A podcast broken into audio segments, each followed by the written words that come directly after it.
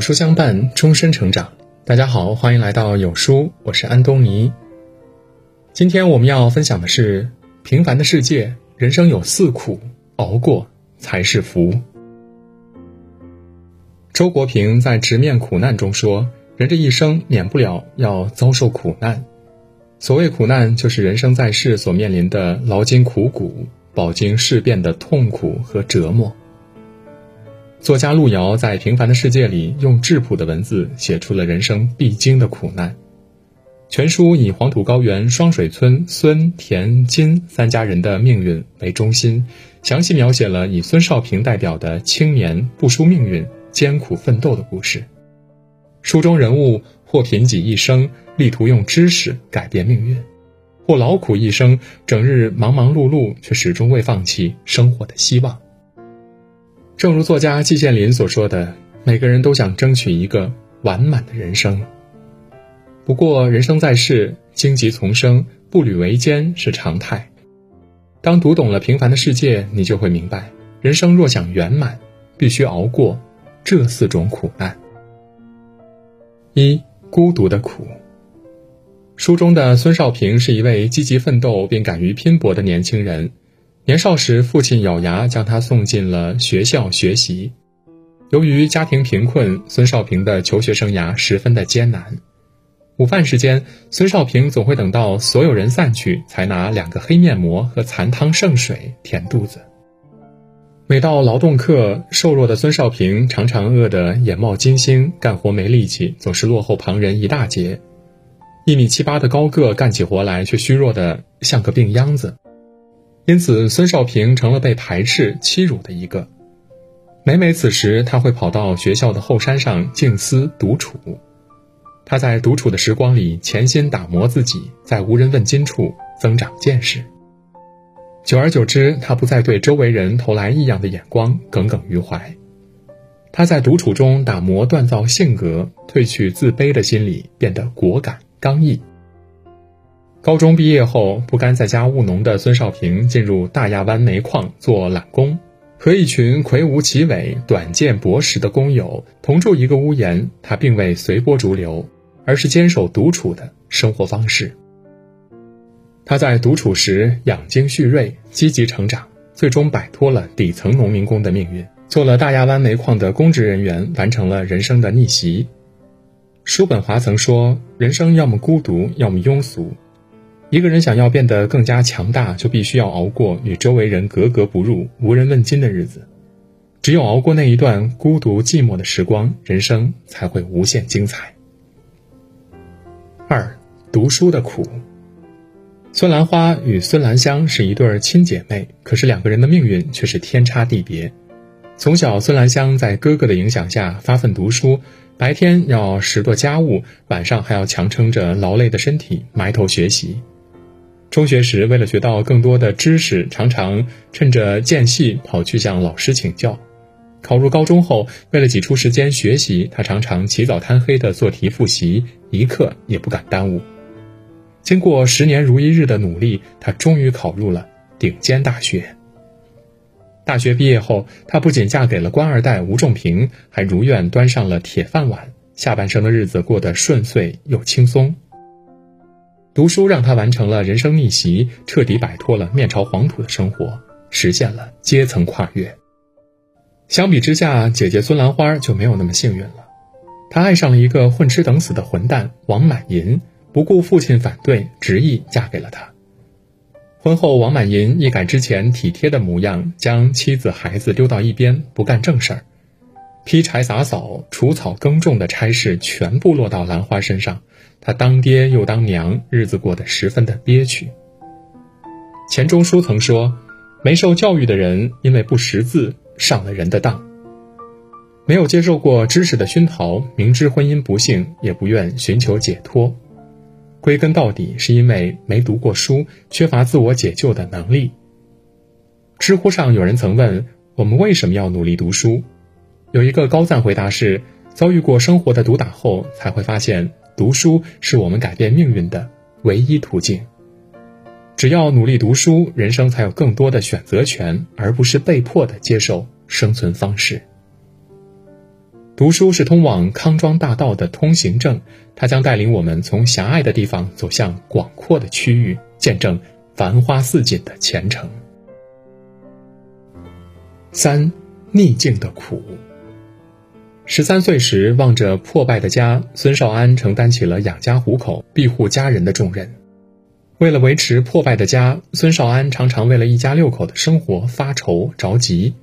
为了增加收入，他起早贪黑种地挣工分。一个大男人竟然一针一线纳起了鞋底。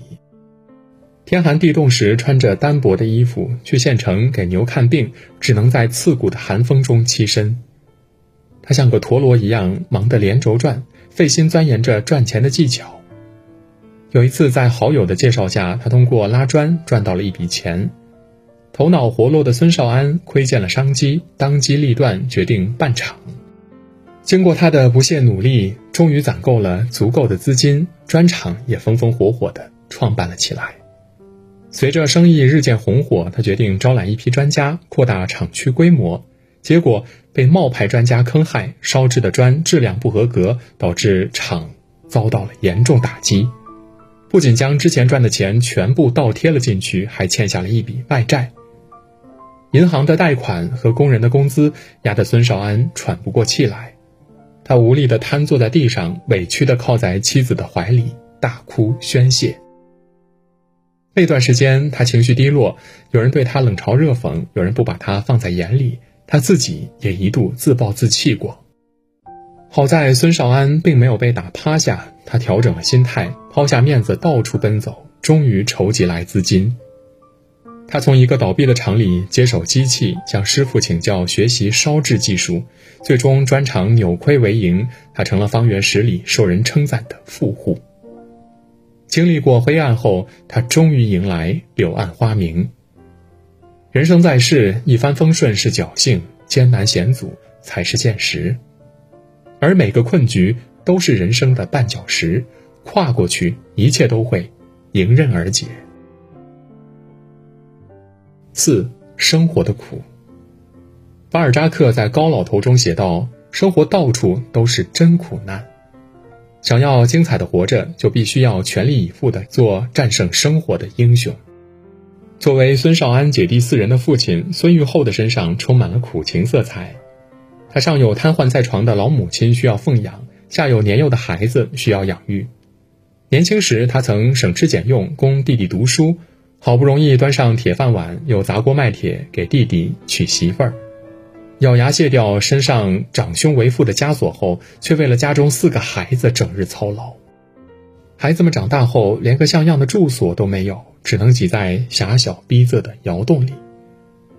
大儿子孙少安和田润叶两情相悦，可家里实在太穷了，根本入不了田家人的眼。到了婚娶年龄，连份像样的彩礼都凑不出来，方圆十里都没人敢把女儿嫁给大儿子。终于，劳碌奔波了大半辈子的孙玉厚对着儿子崩溃痛哭。爸爸对不起你呀，没叫你念成书，现在连个媳妇儿也娶不了。辛苦操劳了大半辈子，日子还是一团糟。嚎啕痛哭之后，他又拖着佝偻的身子，提着礼品，一家一家上门借钱，准备彩礼。在生活面前，他除了全力以赴，根本不敢稍作停歇。人活着，谋生大于一切。这世上谁不是一边承受着生活的耳光，一边咬着牙慢慢熬？为了如愿拿到订单，陪客户喝酒喝到胃出血，躺在医院里的丈夫；为了帮衬孩子，退休后拖着身子去做钟点工的父母，各行各业，世人皆不容易。正如张爱玲所说的，在这个光怪陆离的人间，没有谁可以把日子过得行云流水。成年人的世界是一片苦海，你我都身处其中，没人能幸免。我们能做的唯有坚定信念，直面生活的苦难。只要努力经营当下，未来一定明朗。杨绛先生说：“在这人世间，做人实在是够苦。人生在世，有人趟洪流，有人卑微如斯，有人为赚钱劳累奔走。”没有谁的生活是一帆风顺、事事顺遂的，人生在世，苦难与不幸会一直如影随形。只要将生命中那些令人手足无措的磨难看作蜕变前的锤炼，扎实苦干、苦涩的日子，也能熬出甘甜。没有伞的孩子注定要拼命奔跑，熬过不为人知的苦难，等待人皆羡慕的芳华。今天有书君给大家推荐一个优质文化内容平台——国学一课，在这里你会看到独到的生活感悟。用生活所感去读书，用读书所得去生活。长按识别二维码，关注国学一课，免费读世界名著，鉴赏世界名画。好了，今天的文章就分享到这里。如果您喜欢今天的文章，或者有自己的看法和见解，欢迎在文末留言区和有书君留言互动。想要每天及时收听有书的暖心好文章，欢迎您在文末点亮再看。觉得有书的文章还不错，也欢迎分享到朋友圈，或者将有书公众号推荐给朋友们，这就是对有书君最大的支持。明天同一时间，我们不见不散。